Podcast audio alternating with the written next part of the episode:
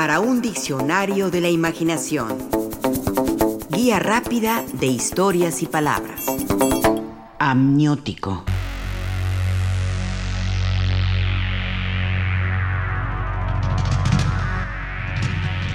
El médico y poeta Orlando Mondragón escribe en Suturas un poema entre los que conforman su libro Gamador del prestigioso premio Lowe, libro Cuadernos de Patología Humana. Y esto escribe.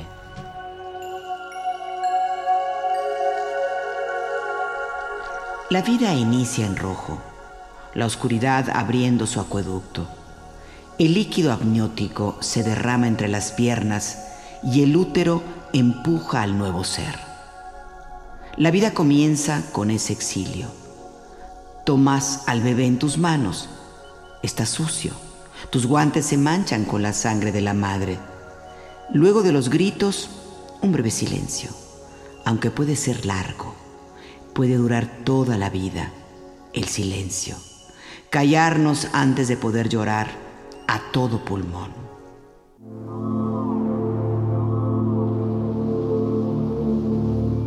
Por supuesto, el poema de Orlando Mondragón hace referencia a nuestra estancia como fetos en el vientre materno, rodeados de un líquido llamado amniótico en el que flotamos y vivimos en un ambiente acuático por varios meses.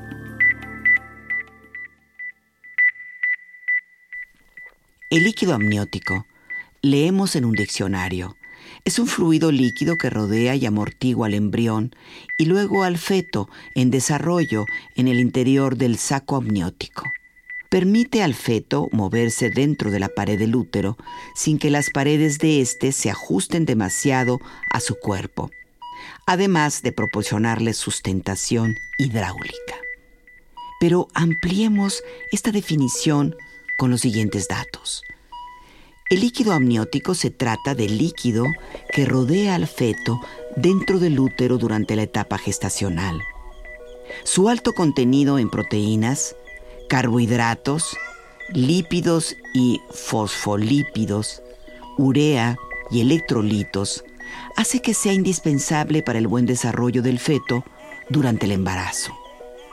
Por otro lado, el líquido amniótico se encuentra en el interior del saco amniótico también conocido como membrana extraembrionaria, el cual está totalmente cerrado porque se encarga de envolver y proteger al bebé.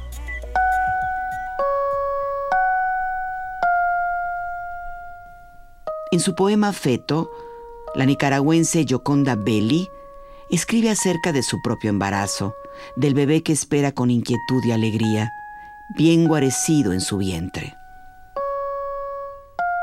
Eres mi pequeño habitante, con el que vivo frente a frente, y yo soy tu saco amniótico, diminuta humanidad sin sexo, al que a veces imagino mujer y otras hombre, al que quiero sin ver y conozco sin conocer, nutriéndote y esperando el momento de nuestra cita.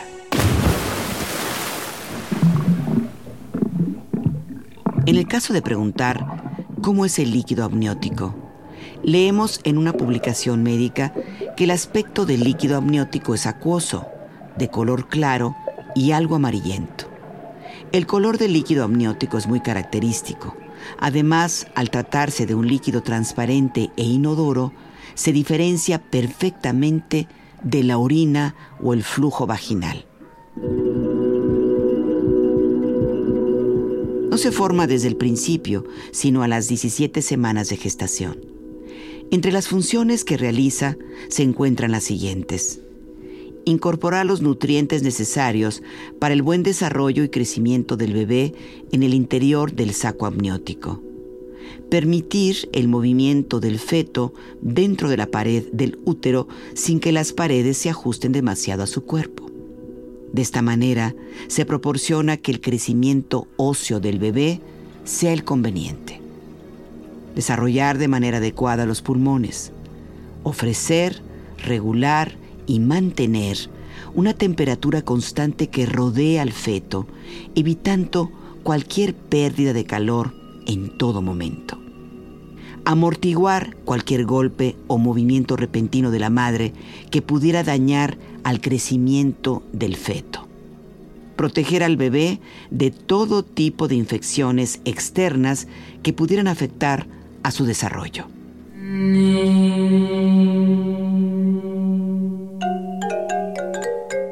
Amniótico, por su importancia en nuestras vidas, no ha sido ajeno a la poesía, que crea metáforas salidas de algo que muchos pudieran pensar es exclusivo de la medicina. Así, la poeta Yamilet Latorre escribe.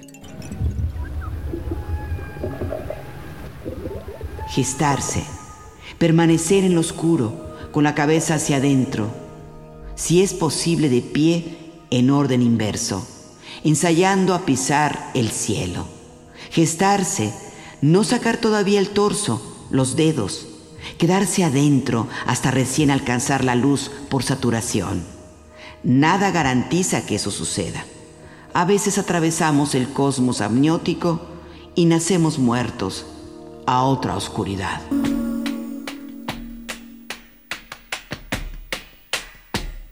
Por su parte, la poeta canadiense avecindada en México, Françoise Roy, utiliza el omniótico como símil para la gestación de palabras y versos que se convertirán en poemas de su libro Razones para la redención del zafiro.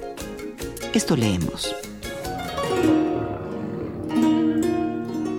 ¿Cuánto dura el tiempo de moratoria entre el pensamiento y el parto que se da por la boca? Quería escribir versos hermosos, decir, el cisne blanco se desliza como vela en el espejo del lago. Decir, las espigas de trigo titilan en la luz del ocaso. Pero acabé hablando de matrices y líquido amniótico.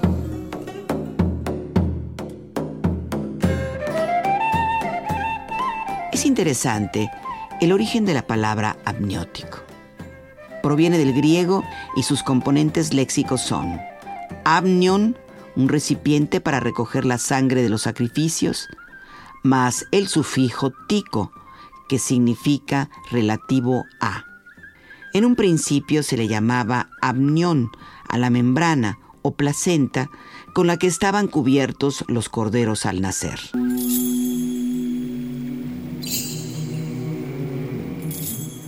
La palabra cordero tiene su raíz, por cierto, en ese amnión de donde se deriva el latín agnus. Al ser un animal relacionado con rituales sacrificiales, no es de extrañar que al recipiente donde se vaciara la sangre del cordero también se le llamara amnión. Con el paso del tiempo, de ese primer denominar amniótico a la membrana que cubría a los corderos al nacer, una envoltura que también les parecía llena de sangre, se pasó al uso que le damos en la actualidad, la de membrana delgada, transparente que rodea o envuelve al feto.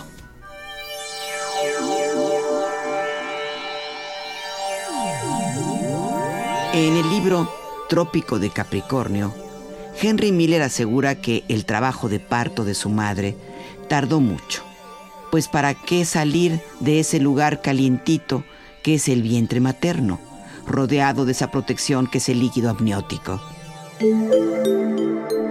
Algo parecido parece sugerir Gabriel Said, donde compara al líquido amniótico con una piscina, y esto dice, vengo al aire del agua más ligera, a reanudar la que se rememora Saco el pecho en el tiempo. ¿Ves ahora los cuerpos de esta falsa primavera? Qué pretensión de paraíso fuera equilibrar el aire de la aurora. Yo me vuelvo a los vientres de la hora, a clavar mis silencios en la espera. No me des a la luz, madre, te pido, que aquí ni prisa ni temor me asalta y oigo el tiempo flotante y suspendido. Quiero la libertad y la más alta libertad del silencio en el olvido, y es el aire del mundo el que me falta.